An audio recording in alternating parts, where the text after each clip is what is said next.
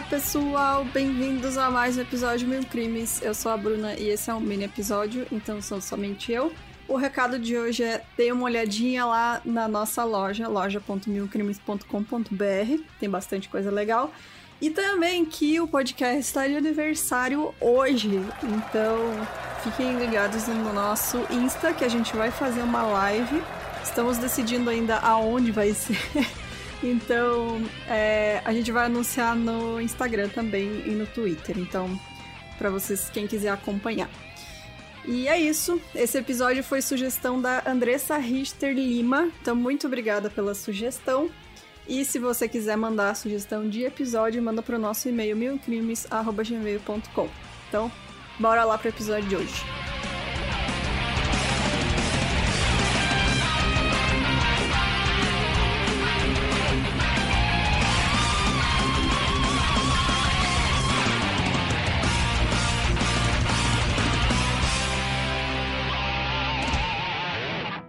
A Judith Eva Barcy, ela nasceu no dia 6 de junho de 1978 em Los Angeles, na Califórnia.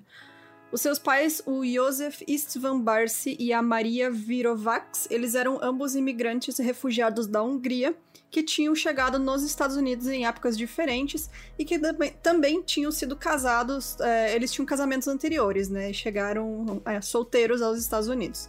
E aí eles se conheceram no restaurante que a Maria trabalhava como garçonete na Califórnia. Morando no polo cinematográfico dos Estados Unidos, a Maria começou a preparar sua filha com então 5 anos para que ela tivesse uma carreira como atriz. A menina era bonita, simpática e gostava de socializar, ela era muito esperta, o que com certeza iria ajudar a conseguir diferentes papéis. O primeiro trabalho da Judith então foi na série Fatal Vision de 84, ela conseguiu um relativo sucesso e passou então a trabalhar em comerciais e participações especiais de televisão. Ela fez episódios das séries da Punk, A Levada da Breca, e também até do Twilight Zone, então ela participou de muita coisa naquela época. Isso totalizando mais de 70 trabalhos diferentes.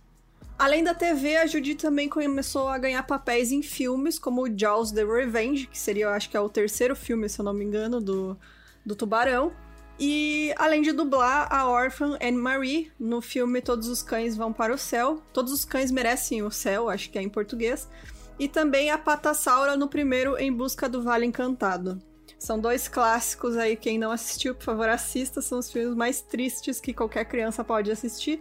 E você vai ficar mais triste ainda depois de saber da história da Judith, então, né?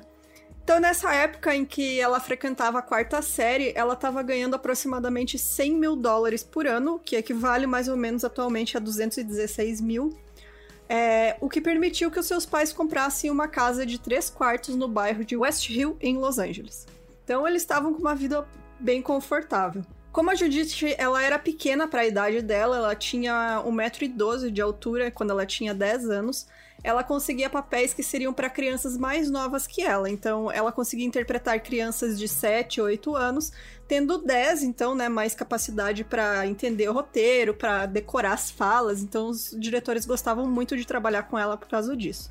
Mas a mãe dela também é, se preocupava porque, né, estava, o crescimento dela não, não estava normal. Então ela, ela ia começar eventualmente a perder trabalho também por causa disso. Então, ela levava a Judith para a Universidade da Califórnia, onde ela recebia injeções de hormônio que eram para estimular esse crescimento dela. Então, enquanto o sucesso da filha aumentava, o Joseph se afundava cada vez mais no vício em álcool. Ele tinha ataques de raiva e ameaçava matar a filha e a esposa e também de cometer suicídio. Ele chegou a ser preso três vezes por dirigir embriagado e em dezembro de 86, a Maria reportou as ameaças de violência do marido para a polícia. Mas a polícia até tentou fazer uma investigação lá, mas imagina, naquela época, 86, né? Eles não encontraram um sinal de que os abusos estavam acontecendo, então só deram uma olhadinha, não fizeram nada. E aí a Maria ficou com medo e decidiu não prestar queixas contra o marido. Mas depois desse incidente com a polícia, o Joseph parou de beber, mas ele continuou a ameaçar a Maria e a Judith. Então ele dizia que ia cortar a garganta das duas e colocar fogo na casa. Ele também escondeu um telegrama que era endereçado para Maria, que informava que um parente dela tinha morrido na Hungria Isso porque o Joseph achava que se ela soubesse disso, ela ia pegar a filha como uma desculpa, né, para ir para a Hungria e ia fugir com a filha dos Estados Unidos. Então, a Judith também mostrava sinais de que estava sendo, sofrendo abusos físicos e psicológicos em casa, como toda criança com certeza vai mostrar para quem né, é, quiser enxergar isso de fora. Então, para uma colega de aula, ela contou que o pai dela tinha atirado potes e panelas em sua direção, batendo em seu rosto e fazendo seu nariz sangrar. Ela também começou a arrancar os próprios cílios e o cabelo em sinal de estresse e ansiedade. E em maio de 88, ela teve um colapso nervoso e desmaiou na frente da sua agente, a Ruth Hansen. A mãe dela, a Maria, levou ela para um psicólogo infantil que identificou severos abusos físicos e emocionais e reportou isso para os serviços de proteção à criança. Então, essa investigação do Serviço de Proteção à Criança foi abandonada quando a Maria assegurou aos assistentes sociais que ela iria pedir o divórcio e ia morar com a filha em um apartamento que ela já tinha alugado escondido do marido em outro bairro. Os amigos da Maria imploravam para que ela seguisse com esse plano, mas ela hesitou porque ela tinha medo de perder a casa e seus pertences. E é aquela história, né, gente, de mulher que sofre abuso também com a fa de família, né, que sofre abuso é, principalmente mulheres, que elas realmente têm muito medo de separação, né? De, das consequências da separação com o marido. Pode, realmente pode ficar muito pior.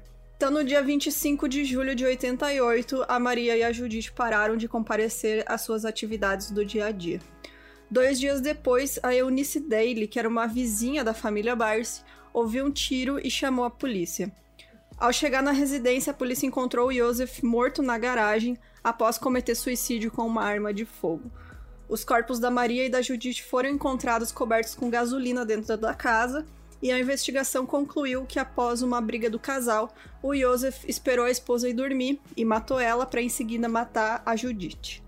Ele cobriu os corpos delas com gasolina, mas não chegou a atear fogo e permaneceu dois dias na casa até cometer o suicídio. A Judith e a Maria foram enterradas lado a lado no cemitério Forest Lawn Memorial Park, é, em uma cerimônia privada. E o filme Todos os Cães Merecem o Céu foi lançado depois da morte da Judith, em novembro de 89. E o diretor, o Don Bluth, que também é responsável pelo Em Busca do Vale Encantado, disse em entrevistas que a Judith era absolutamente surpreendente que ele amou trabalhar com ela, que ela era muito esperta, entendia muito bem as direções que ele dava, inclusive verbalmente, ele tipo era só ele falar que ela seguia o que ele falava. E ele planejava incluir ela extensivamente em suas produções futuras. A música dos créditos finais do filme, que se chama Love Survives, foi dedicada em memória a Judith. Então é isso, gente. É, se você tiver então qualquer comentário, deixa aí nos comentários do post desse episódio. Se você assistiu esses filmes, o que, que você achou? Eu, Em Busca do Vale Encantado, era um dos meus filmes favoritos da infância. E até hoje eu choro com ele, porque é muito triste, sério. Vocês querem ter um dia triste, assistam esse filme. E se você tiver qualquer sugestão de caso, como eu falei lá no começo, manda pra gente no e-mail. E quiser nos apoiar, entra lá no site milioncrimes.com.br, que vai ter a seção de apoio com vários sites diferentes que você pode ajudar a gente. Então, até semana que vem. Tchau, tchau.